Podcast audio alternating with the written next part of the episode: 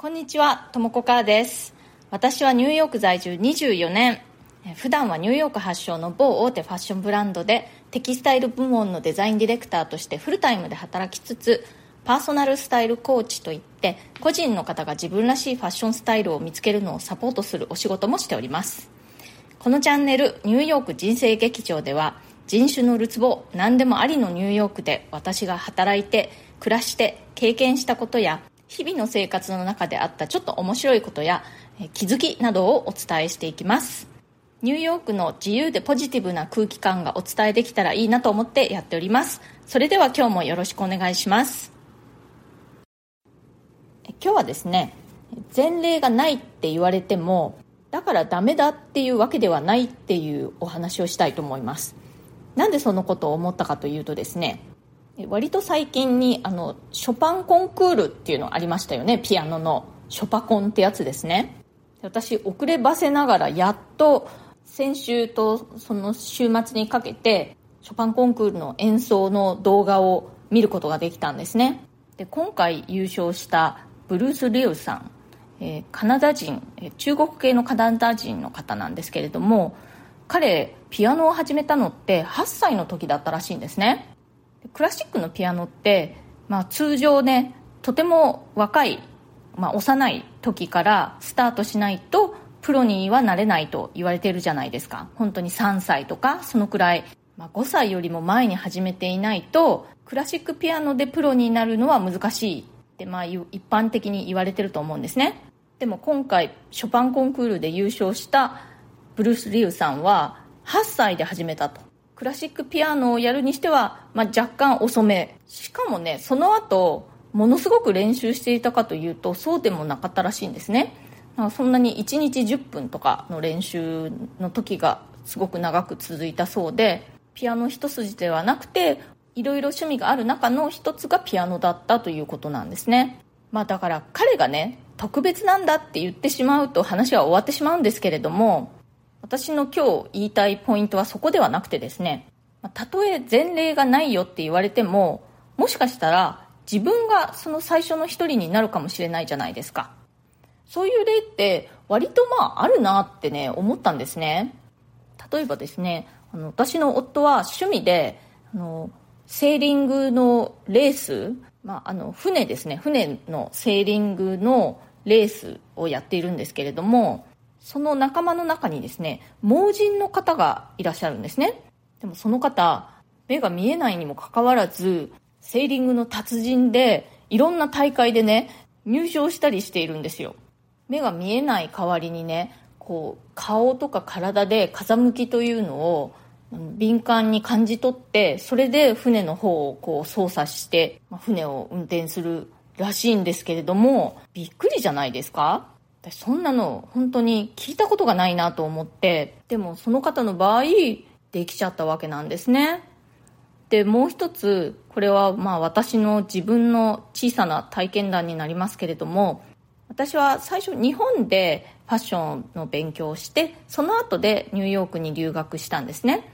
でその留学しようって決めて準備を始めた時に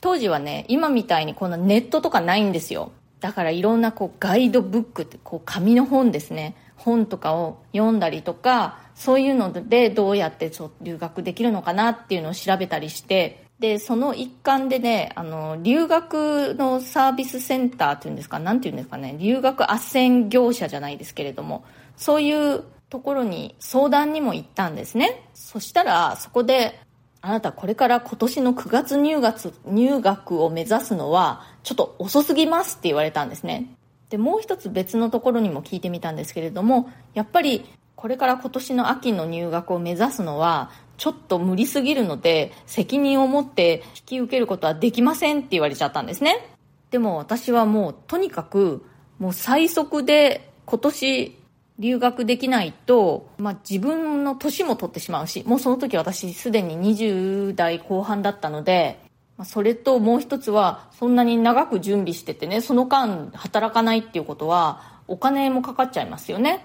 だからどうしてもその年の9月入学で留学したかったんですね。だからそういうプロのサポートがまあ受けられないけれどももうこうなったら自分で何とかするしかないと思って、必死で準備してなんとかその年の9月入学を果たすことができたんですね。で私その時ねその無理ですって言った留学サポート業者のところに行ってね無理って言われたけど無理じゃなかったですよって言いに行きたいぐらいだったんですけれどもまあそんなことはしなかったんですけれどもまあね普通はそんなの無理とかそんなのは前例がないですって言われても100%そうではないっていうことなんですよね。たとえ本当に前例がないとしても自分がその最初の一人になる可能性だってあるわけなんですよね。まあ、誰でも何でもやってみればなんとかなるって言いたいわけではないんですけれども、まあ、やってみなければわからないっていうことですよね。やってみたら意外とすごく向いてることで、一般的な速さよりももっとあっという間に上達してしまうっていうこともあるかもしれないし、何かいい偶然が重なって物事がうまく運ぶっていうことだってありますよね。だから普通はそんなの無理とか、まあ、ちょっとそういうのは前例がないっていうのは何かを諦めてしまう理由としてはちょっと弱いなと思うわけです。そんな風に言われたってまあやってみようと思えるんだったらやってみた方がいいと思いますよ。本当に前例がなかったとしたってあなたがその最初の一人になるかもしれないってことです。はい、今日は前例がないからダメとは限らないっていうお話をしました。なんかね無理とか前例がないからって言われちゃうと心配になるしやっぱ無理なのかなとか思っちゃいますよね。そんな時に今日の放送のことを思い出していや無理じゃないかもしれないって思ってみてください。今日の放送が気に入ってくださったらそれから私の話をまた聞いてみてもいいかなと思ってくださったら、ぜひチャンネルのフォローをよろしくお願いします。それから質問やリクエスト、相談なども受け付けていますので、私に何か聞いてみたいという方は、コメント欄からか、または私のプロフィールのところに質問できるリンクを貼っていますので、そちらをご利用ください。ニューヨークのことやファッションのこと、海外で働くこと、海外で暮らすこと、キャリアチェンジのこと、何か今チャレンジしてみたいことがある今弱気になってるから気合を入れてほしい。などなど。私でお力になれそうなことであればこの放送を通じてできるだけお返事していきたいと思っています。今日も最後まで聞いてくださってありがとうございました。え今日は猫図にゃんって言ってましたね。聞こえました？うん聞こえた方はラッキー。それではまた次回。ともこかーでした。